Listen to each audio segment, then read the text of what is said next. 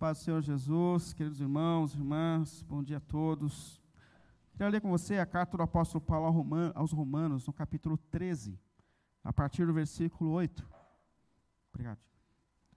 Carta de Paulo aos Romanos, capítulo 13, a partir do versículo 8.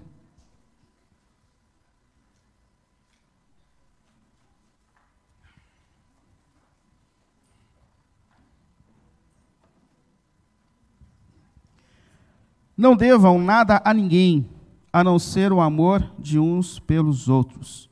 Pois aquele que ama o seu próximo tem cumprido a lei. Pois esses mandamentos: não adulterarás, não matarás, não furtarás, não cobiçarás, e qualquer outro mandamento, todos se resumem neste preceito: ame o seu próximo como a si mesmo. O amor não pratica o mal contra o próximo. Portanto, o amor é o cumprimento da lei. Amém? Pai querido, em nome de nosso Senhor Jesus, mais uma vez nós consagramos esse momento a Ti, Senhor. Nós te agradecemos, te glorificamos pelo privilégio que nós temos de estarmos mais uma vez na Sua casa, para ouvirmos a Sua palavra, para estudarmos, Senhor, a respeito dos Seus propósitos eternos, para cantarmos louvores ao Teu nome, Senhor dos céus e da terra.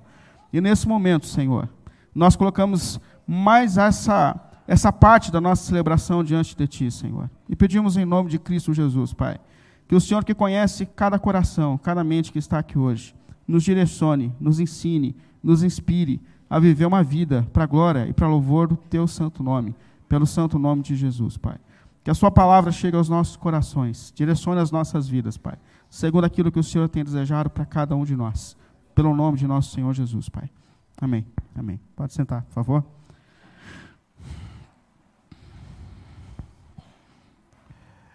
Essa, essa semana, enquanto eu fazia algumas pesquisas para um assunto que eu estava estudando, eu, sem querer, me deparei com a história de um menino e eu achei muito curioso. Um menino de 9 anos que mora, que mora em Manaus. E esse menino ele tinha um sonho de morar em São Paulo. Isso porque um dia ele veio visitar alguns parentes aqui no estado de São Paulo, na verdade em Campinas, e ele tem uma vida muito simples em Manaus, e quando ele chegou em Campinas, na casa da tia, ele desfrutou de uma coisa que ele nunca tinha conhecido antes. Os primos tinham videogame, tinham uma piscina na casa, tinham tudo que, que eles desejavam. E ele se apaixonou. Ele falou: Essa é a vida que eu quero. Assim que eu tiver autonomia, eu vou viajar para São Paulo e eu vou morar em São Paulo. E o que é extraordinário, é que essa história é verdadeira. Ele planejou aos nove anos de idade como sair de Manaus e chegar em São Paulo. E ele queria vir de avião, sem um real. E um dia ele acordou de manhã, colocou uma mochilinha nas costas, com as coisas básicas e necessárias. Ele conseguiu pegar a condução até o aeroporto, em Manaus. E ele puxou na internet, pesquisou, pesquisou, e ele descobriu que era possível, que era possível ele entrar num avião escondido, sem que ninguém percebesse. Não é que deu certo? As câmeras mostram esse menino vendo um grupo de pessoas chegando, e ele discretamente se coloca no meio desse grupo de pessoas, e ele passa por toda a fiscalização do aeroporto, acha um banquinho no avião livre, senta, coloca o cinto e voa para São Paulo. A história acaba quando ele chega aqui no aeroporto de Guarulhos, e a fiscalização percebe que tem um menino viajando sozinho, liga para a mãe dele, para a mãe dele pegar ele de volta. Mas eu achei interessante, ao mesmo tempo preocupante, porque eu tenho um filho de oito anos, então já andei perguntando para o Vitor, filho, você tem algum sonho, filho, de algum lugar? Né? Você, você imagina assim, porque vai que, né? Mas eu achei interessante que ele tinha um propósito. Ele sabia onde ele queria chegar. E esse sonho de chegar a algum lugar fez com que ele vencesse todos os obstáculos, com que ele planejasse, se esforçasse para poder chegar onde ele precisava chegar. E eu, óbvio, olhando para os desafios que esse menino enfrentou, eu pensei sobre a nossa jornada espiritual. Porque não é diferente.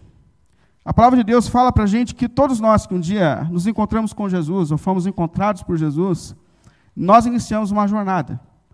E todo mundo que inicia uma jornada precisa ter um lugar aonde chegar. Eu sei que quando eu falo disso, você naturalmente pensa, bom, mas a gente sabe para onde está indo. A gente está indo para o novo céu e para a nova terra. Não é isso? A gente está indo morar com Jesus. De fato, nós estamos indo morar com Jesus. O ponto final da nossa jornada é o nosso encontro com o Senhor, que muito em breve há de acontecer. Mas a questão é, enquanto nós estamos aqui, enquanto esse dia não chega, existe algum propósito de Deus para a minha vida, para a sua vida? Existe algo que precisa acontecer no hoje, no agora, um destino para onde Deus está nos levando? Sim. A palavra de Deus está dizendo sim. Deus tem um propósito para a minha vida. Deus tem um propósito para a sua vida.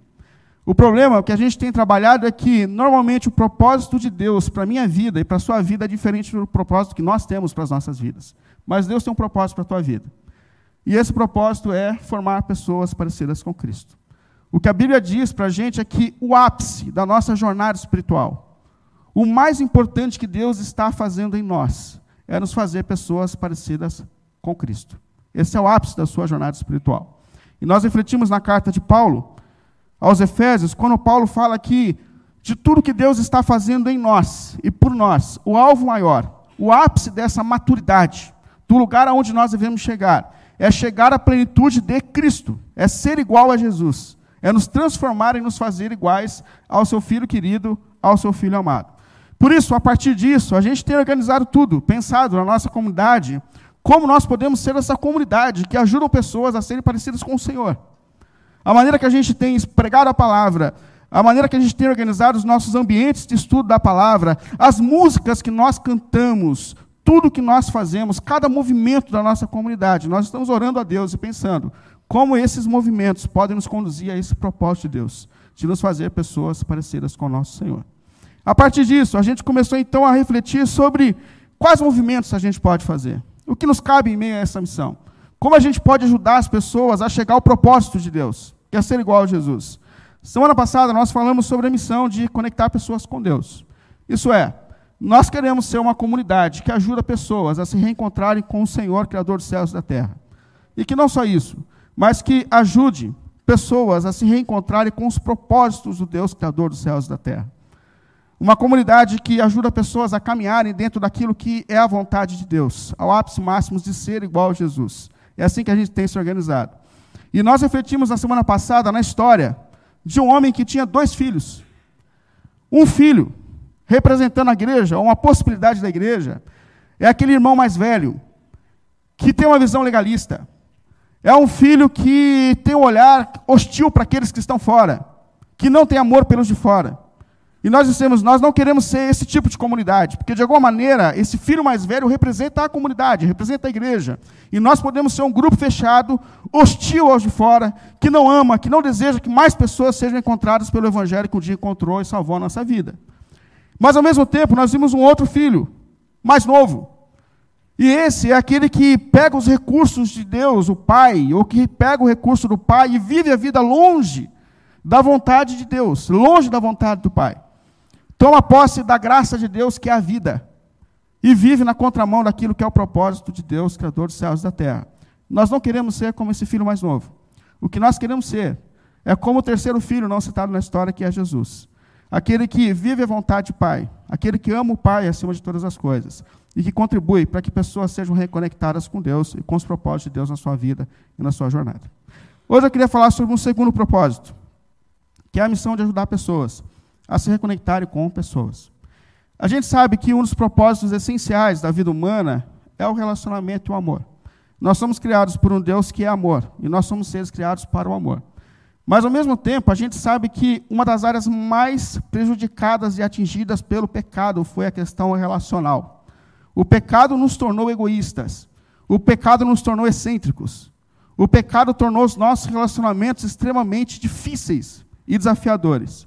E um dos nossos desejos é, como, como comunidade de Jesus, a gente pode cooperar para que relacionamentos sejam restaurados. Como a gente pode, como comunidade de Jesus, ajudar pessoas a se reconectarem com pessoas dentro do propósito do amor de Deus, desejado por Deus dentro da, desde a criação de todas as coisas. Como nós podemos ser essa comunidade que contribui para esse propósito essencial do Senhor? Como ser? É uma comunidade de amor. E essa questão é muito sensível dentro do contexto que a gente vive. O que é ser uma comunidade de amor? O que é amar o próximo? O que é isso? Principalmente quando a gente lê o contexto que nós vivemos, e é muito crítico, onde há algum tempo atrás, a comunidade, os seres humanos, eles eram regidos por uma moral que vinha do próprio Deus Criador. Ou seja, o certo e errado vinha daquilo que é o princípio de Deus, o Criador dos céus e da terra. E de repente a sociedade começa a passar por mudanças, e a gente entra num período que os sociólogos deixam, chamam de modernidade, onde o que importa agora, a partir da modernidade, é o senso comum, ou seja, o certo. O amor é aquilo que a maioria acha que é certo. E a sociedade se desenvolve mais, e a gente vive um período de pós-modernidade, a partir do século XX, onde o eu se torna a pessoa mais importante. Então, eu, a minha vontade, aquilo que eu acho, as minhas experiências, aquilo que eu sinto, é o que rege, então, as leis da vida. Percebe? Eu preciso ser respeitado, aquilo que eu sinto, aquilo que eu desejo, isso é, então, a essência da humanidade, é o que rege a humanidade. E como a gente pode, diante de um contexto social que tem trazido tantas consequências, onde o meu desejo, a minha vontade passa a ser o centro de todas as coisas, como a gente pode caminhar para ser essa comunidade de um amor da maneira de Deus e dentro do propósito de Deus? Porque essa maneira em que a sociedade se organiza, colocando o próprio ser humano no centro, tem trazido intensas consequências para a nossa vida. Quando a gente pensa, por exemplo, que na nossa geração, quando eu me torno a pessoa mais importante, tudo passou a ser descartável. Já percebeu isso? Esses dias eu encontrei alguém que me mostrou um celular novo. Esses dias. E ele falou assim: Olha, uma, um celular da mesma geração que o seu, aliás, da mesma linha que o seu, só que é um celular bem mais moderno. Eu falei: Olha, interessante. Peguei o celular, comecei a olhar, a gente olhou junto. Mas enquanto a gente ainda olhava, eu tinha um compromisso. Eu falei: Cara, depois a gente termina de ver esse celular tal, e fui embora. Na outra semana nós nos reencontramos. Ele falou: Então, você viu meu celular novo? Eu falei: Vi, cara, estava vendo, deixa eu terminar de ver. Ele falou: Não, é outro. Eu falei: Como assim? Então, porque eu comprei aquele na semana passada, mas justamente nessa semana lançou uma versão mais nova. Eu não estou falando de celular barato, não, estou falando de celular caro. Aí eu fiquei olhando assim, eu falei, cara, estou meio perdido. E o outro? Não, o outro está aqui no meu bolso também, que eu não sei o que eu vou fazer com ele, mas é outro. Nós somos a geração do descartável. É, me serve enquanto eu acho que é interessante. Se não der, eu descarto, eu descarto. E isso, obviamente, tem afetado a nossa visão de relacionamento de amor. Como diz o Bauman, e a gente tem estudado isso aqui na sala do meio, os relacionamentos passam a ser descartáveis. Você me serve enquanto você me serve. Quando não serve, eu te descarto. É óbvio que existem situações em que rompimento de relacionamento foi a única solução, o único remédio, e amém. Mas quantas e quantas pessoas hoje se relacionam com o outro a partir dessa dimensão de você me serve enquanto eu estou apaixonado por você? Uma das falas mais comuns é: acabou o amor. Que amor? O interesse, o interesse de quanto você me servia, agora você não me serve mais. Percebe como isso começa a afetar a nossa relação de amor?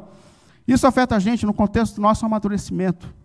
Essa forma descartável de lidar com as pessoas, essa forma de, descartável de lidar com pessoas, tem afetado diretamente a nossa maturidade, porque enfrentar fases da vida desafios da vida, seja na vida conjugal, seja na educação de um filho, seja um desafio no mercado de trabalho, isso nos conduz ao amadurecimento.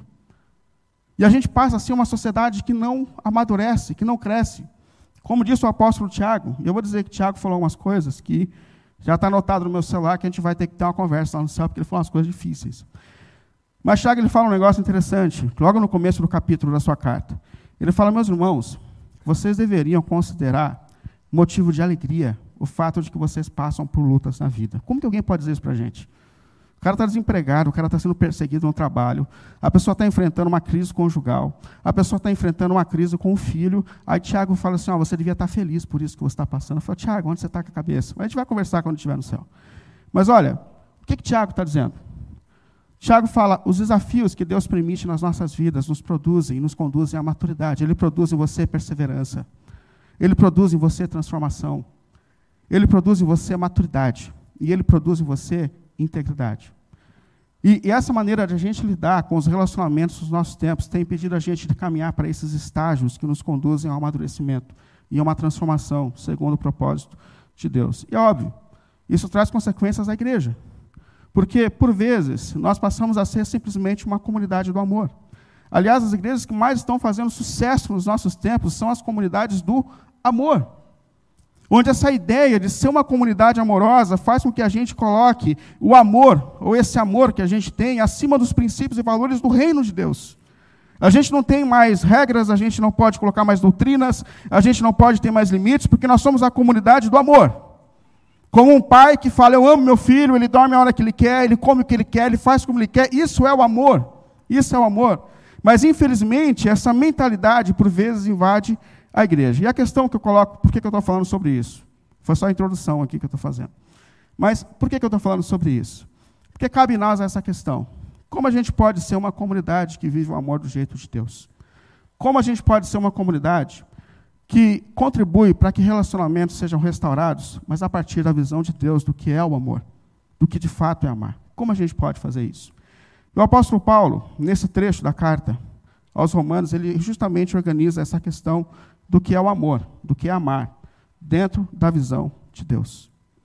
E ele começa dizendo aqui, versículo 8: Não devam nada a ninguém, a não ser o amor uns pelos outros. Pois aquele que ama o seu próximo tem cumprido a lei de Deus. Primeira coisa, não devam nada a ninguém. O apóstolo Paulo aqui, ele está conciliando a questão da ética com a fé. Paguem, é, sejam justos, não devam nada a ninguém. Façam o possível para manter as suas contas em ordem. Não devam nada a ninguém. Porém, Paulo fala que existe um tipo de dívida que nós sempre teremos, como igreja de Jesus a não ser o amor uns pelos outros.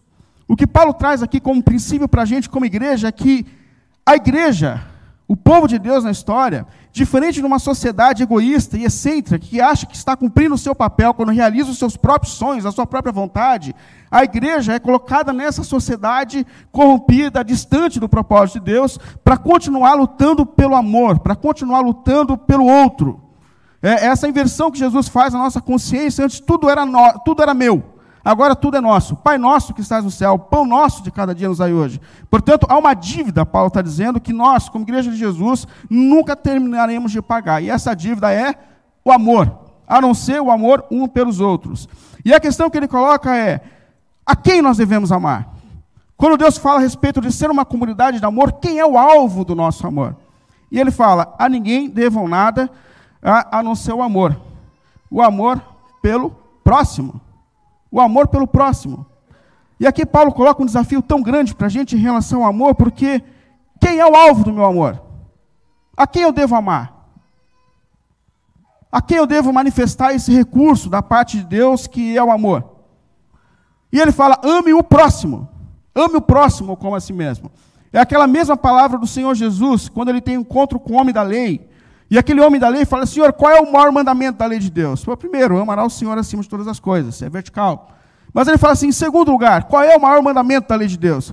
Segundo lugar, é o amor em relação ao próximo. E aquele homem olha para o Senhor e fala: Senhor, mas quem é o meu próximo? Então Jesus conta a parábola do bom samaritano. E o que Jesus ensina para a gente, Paulo está repetindo, é que o próximo é quem está próximo. O próximo é quem está perto. O próximo é quem compartilha a vida com você todos os dias. O meu próximo é minha esposa. O meu próximo é o meu filho. O meu próximo são as pessoas com quem eu compartilho o ambiente de trabalho. O meu próximo é quem está perto de mim. E isso é tão provocativo, tão desafiador, porque o ambiente mais difícil da gente viver o amor bíblico é daqueles que estão próximos. Porque eu vou dizer, amar quem eu vejo uma vez por semana não é tão desafiador assim. Você fala um oi, você é comportado, educadinho, manda embora, está tudo resolvido. Não é verdade? Agora, onde é o ambiente que mais nós somos desafiados ao amor? É com aqueles que compartilham a vida com a gente nas entrelinhas. Ame o seu próximo, ame quem está próximo. E eu coloco você aqui imaginando quem são de fato os próximos que Deus tem colocado na sua vida. Quem são aqueles que realmente fazem parte dessa dimensão do próximo aos olhos de Deus. E pense nos desafios que é. Mas isso é tão importante porque nós somos quem de fato somos no relacionamento com os nossos próximos. Isso é, se você quiser de fato conhecer o Willy, você tem que perguntar para Simone. Ainda bem que ela ficou lá no departamento, foi estratégico, que eu sabia que ela ia estar lá no fundo hoje. Mas se você de fato quiser me conhecer, é com aqueles que são mais próximos, que você vai conhecer a minha natureza, o meu estado emocional, o meu equilíbrio, o meu desequilíbrio. É ali que de fato eu sou, quem de fato eu sou. E é interessante quando Deus coloca para a gente essa dimensão que o desafio do amor é com o próximo. Ou seja, é com aquele que está mais perto. E ele diz mais: aquele que ama o seu próximo, ele está cumprindo a lei de Deus. Percebe que a dimensão que Paulo dá a respeito do que é o amor de Deus, o que é amar da maneira de Deus, está na lei de Deus. Ou seja, como eu sei se de fato eu sei amar? Diante de uma sociedade líquida, descartável, de um amor infantilizado, consumista, como eu sei se de fato eu sou uma pessoa que tem amado os meus próximos? É pela lei de Deus. É a lei que traz o parâmetro a respeito do que é o verdadeiro amor. É a partir da lei que eu entendo se eu estou vivendo ou não aquilo que é amor aos olhos de Deus. E eu acho interessante dar uma pausa aqui e falar a respeito da relação que Paulo tem com a lei de Deus.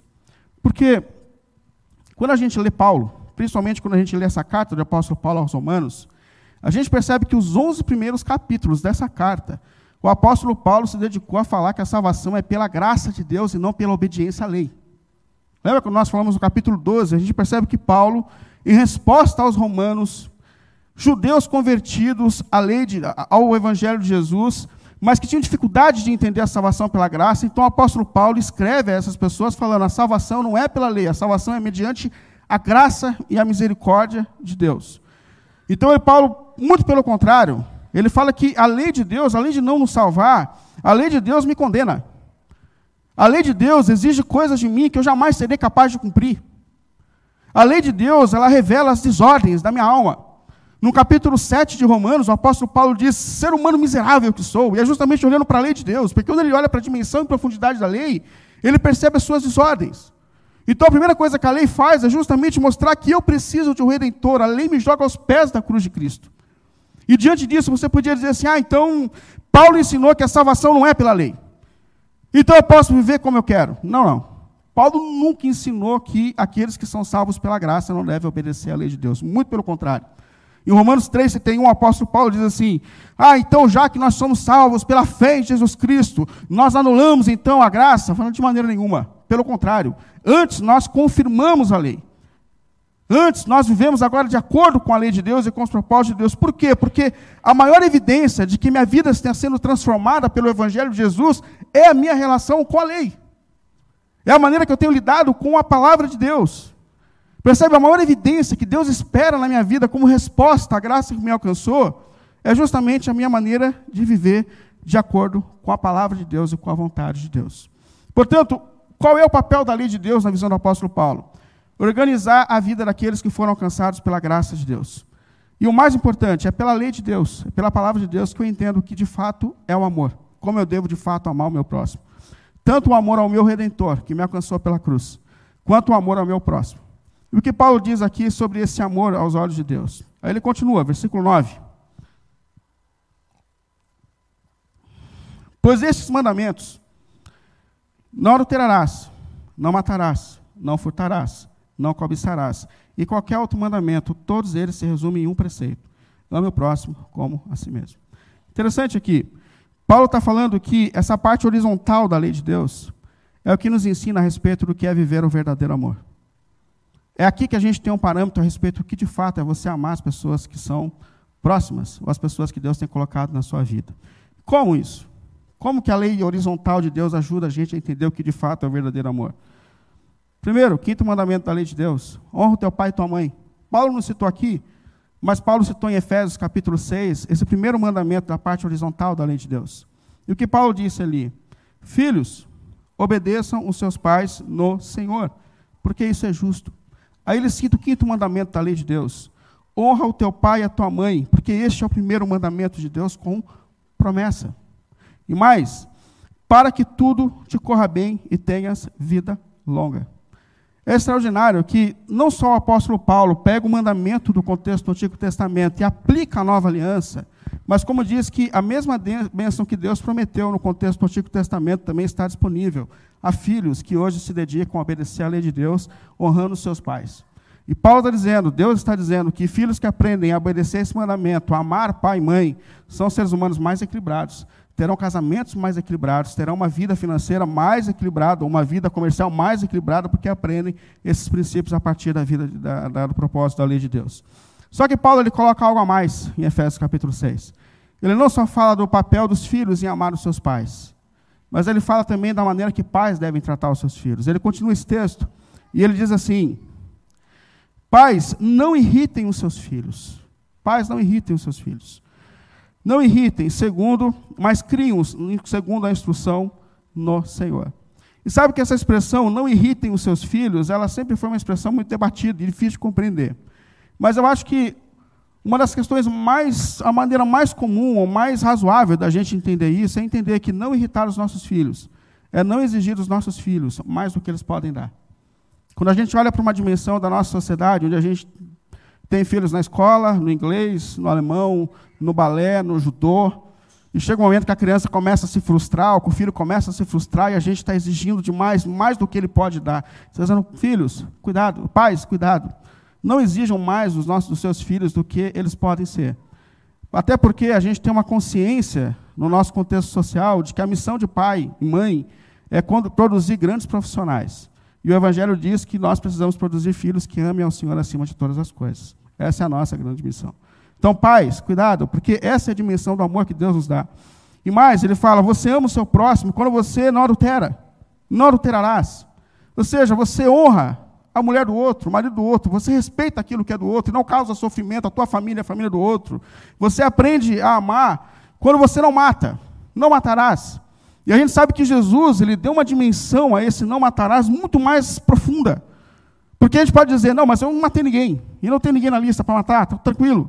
Mas aí Jesus vem e fala assim: não, mas esse não matarás se estende às suas palavras.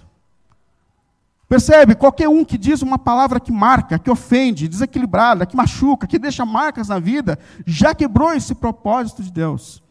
E aí tem isso aqui porque Jesus fala que o amor é ao próximo, ou seja, pensa, a gente precisa ter equilíbrio, a gente guarda o mandamento quando a gente tem equilíbrio nas nossas palavras para não ferir aqueles que Deus tem colocado nas nossas vidas, dentro da nossa relação conjugal, dentro do relacionamento com os nossos filhos. É assim que a gente ama da maneira de Deus. E mais, a gente ama dentro da maneira de Deus, não furtando, não furtarás. É um respeito ao que é do próximo. É interessante que dentro do reino de Deus eu ganho uma nova conexão, uma nova visão do que é ser um prestador de serviço. Porque a minha visão não está mais no lucro não está mais em mim mesmo. Agora, como cidadão do reino, eu entendo que o meu trabalho, a minha missão, é abençoar também pessoas. Portanto, eu, eu abençoo o meu próximo quando eu aprendo a fazer negócios de maneira coerente. Quando eu dou o outro que é do outro, quando eu entendo que tudo que eu faço deve ser uma bênção de Deus na vida das pessoas que Deus tem colocado na minha vida. Não furtarás. Eu amo, dentro do conceito de, do conceito de não darás um falso testemunho. Ou seja, eu cuido do nome do outro. Eu penso nos meus comentários. Como diz o Salmo 1, felizes são aqueles que não se assentam à roda dos escarnecedores, daqueles que se assentam para julgar o mundo, julgar as pessoas, para difamar o nome das pessoas. Eu cumpro o mandamento do amor, de acordo com a lei, quando eu não cobiço. E é interessante que a cobiça é um tipo de pecado secreto. Se você olhar todos os outros mandamentos, de alguma maneira revelam de forma externa, mas a cobiça, você pode parecer organizadinho, alinhadinho, alinhadinha, mas tem um coração cheio de cobiça. E é interessante que todos os outros mandamentos se desordenam quando a gente tem um coração cobiçoso. Porque é aí que a gente tem interesse para aquilo que não é nosso. É aí que a gente tem interesse para uma vida fora do propósito de Deus, que é uma vida digna e simples. Tudo se desordena a partir desse desejo no coração humano, que é a cobiça. E o que Deus está dizendo para a gente aqui a respeito desse amor do jeito de Deus, da maneira de Deus. E Paulo conclui dizendo: E qualquer outro mandamento, todos se resumem nesse preceito: ame o seu próximo como a si mesmo. O amor não pratica o mal contra o próximo. Portanto, o amor é o cumprimento da lei de Deus. Percebe que o parâmetro que Deus dá para a gente a respeito de um amor da maneira de Deus está na lei de Deus. Não é a partir de uma sociedade corrompida. O amor de acordo com a vontade de Deus não é um mero sentimento que a gente tem para aqueles que Deus tem colocado na nossa vida. O amor não é a atitude de quem faz tudo que o outro quer para que o outro se sinta amado. O amor nem sempre é fazer aquilo que o outro deseja ou espera de nós. Mas para Deus, e na visão de Deus, ser uma pessoa de amor é ser uma pessoa que luta para manifestar as virtudes da lei de Deus sobre a vida do outro. Eu me deparei há um tempo atrás com a história de um pai, aliás, de uma moça que me procurou, uma menina, e que falou assim: Pastor, eu fui numa festa de 15 anos. Minha mãe nunca me deixa ir nessa festa. E como era uma amiga minha de escola, eu, minha mãe liberou e eu fui. Pela primeira vez, cheia de regras, cheia de restrições. E, de repente, um amigo meu, que é mais novo do que eu, de 14 anos de idade, começou com uma garrafa de bebida alcoólica desse tamanho assim, beber sozinho. E ele bebeu a festa inteira. Quando a gente chegou no fim da festa, eu falei, como você vai embora? O menino não parava em pé. Aí ele falou assim, meu pai vai me buscar. Aí ele falou assim: Mas o que teu pai vai dizer quando ele te vê nessa condição? Você não consegue parar em pé. Ele falou assim: Não, meu pai me ama. Ele respeita as minhas decisões. Ele respeita os meus caminhos. Percebe que, por vezes, é esse tipo de amor que a gente tem desenvolvido. É o amor que faz aquilo que o outro quer. É o amor que não tem mais limites. Me deparei com um pai com um filho em crise. Eu falei, aí, teu filho está melhor? Ele falou, ah, eu dei um smartphone novo para ele, ele está bem para caramba agora. Percebe? É um amor que simplesmente doa aquilo que o outro quer. E o que Deus está dizendo para mim, para você? Amar, segundo Deus, não é fazer aquilo que o outro quer, mas é respeitá-lo dentro daquilo que a palavra de Deus está dizendo. Seja como homem, seja como mulher, seja como marido, seja como pai, seja como filho. Esse é o caminho do verdadeiro amor, segundo os olhos de Deus. E mais do que isso, a gente se coloca nessa questão como ser uma comunidade que de fato ama, segundo a vontade de Deus. Essa é uma comunidade que não tem mais regras, que não coloca mais limites, que a gente não pode mais falar de doutrina. E como eu disse lá no início, o nosso desejo, como povo de Deus na história, não é, irmãos, ser uma comunidade de irmãos mais velhos, legalistas, que tem um olhar de hostilidade com os de fora, com os que vivem diferente. Mas o nosso desejo também não é ser uma comunidade de irmãos mais novos, que jogam fora a vida e a graça de Deus sobre nós. Nós queremos ser como o terceiro filho. Nós queremos ser como Jesus, que ama, que manifesta o amor de acordo com a vontade e com os propósitos de Deus e que luta para que pessoas sejam reconectadas com Deus e com o propósito de Deus. Esse é o alvo do povo de Deus. E essa é a nossa oração. Essa é a nossa oração e desejo como comunidade de Deus na história. Portanto, eu queria concluir, primeiro trazendo essa reflexão. Qual é a importância da lei de Deus na sua vida? Qual é a importância da lei de Deus na sua vida? Você entende que, salvo um dia pela graça maravilhosa de Deus, como comunidade de Jesus, nós agora estamos reunidos para viver uma vida para a glória do nosso Redentor. E que glorificar ao nosso Redentor é viver segundo a palavra dele, os propósitos eternos dele. Segundo, terminando aqui a nossa reflexão, percebe que o verdadeiro amor a gente aprende a manifestar a partir da lei de Deus e do propósito de Deus. Porque você pode dizer assim, não, mas eu amo muito. Não, eu amo muito a minha família, eu amo muito o meu próximo, eu amo muito. Mas você ama como? Pelo sentimento. Por aquilo que você tem no seu coração desordenado. Percebe que a lei de Deus nos dá um novo parâmetro a respeito do que é ser uma comunidade de amor, do que é ser uma família de amor. Eu amo a minha esposa, eu amo meu marido, eu amo os meus filhos, quando eu entendo qual é o propósito que a lei de Deus traz a respeito de amor e respeito. E é a partir disso que a gente aprende a amar de verdade. É a partir disso que a gente entende qual é de fato o propósito de Deus em ser uma família de amor, em ser uma comunidade de amor.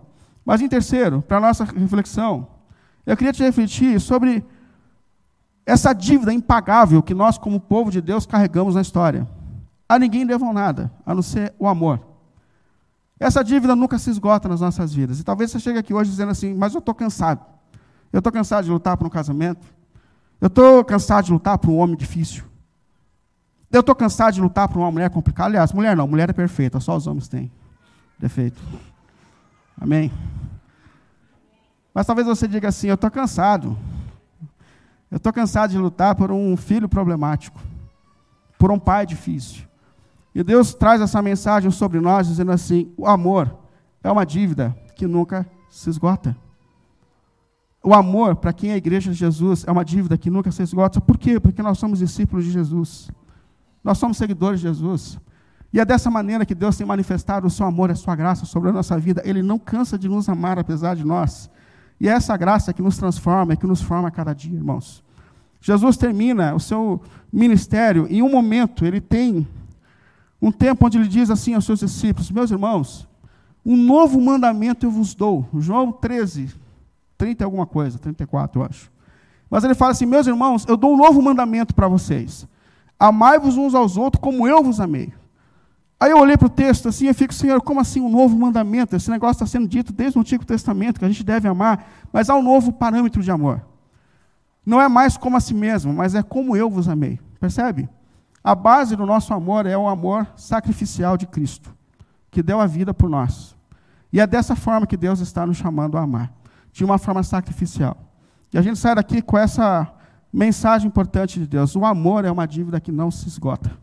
Não se esgota, porque nós somos discípulos de Jesus Cristo. E eu oro a Deus para que nós sejamos essa comunidade que forma pessoas parecidas com Cristo, que contribui sempre para que esse amor da maneira de Deus se manifeste em nós, entre nós a cada dia mais. Pelo nome de Jesus. Amém. Vamos ficar em pé.